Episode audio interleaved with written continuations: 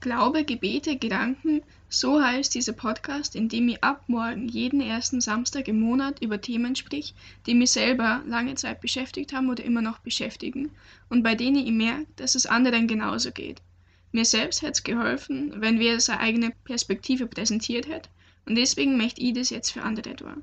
Teils allein oder auch mit Interviewpartner werde ich mich mit Themen wie Tod und Auferstehung, Glaube und Vernunft oder verschiedene Gebetsformen auseinandersetzen. Um möglichst alles mitzuverfolgen, sind zwei Apps wichtig. Erstens Anchor oder irgendeine andere App, wo man sich Podcasts anhören kann, dass ihr meinen Podcast dann erhören könnt. und zweitens Instagram, äh, wo ihr eben so einen Account eröffnet, dass ihr untereinander schreiben könnt, diskutieren könnt oder an mir selber schreiben könnt und zum Beispiel Themenvorschläge schicken könnt. Ich freue mich drauf. Also, bis morgen.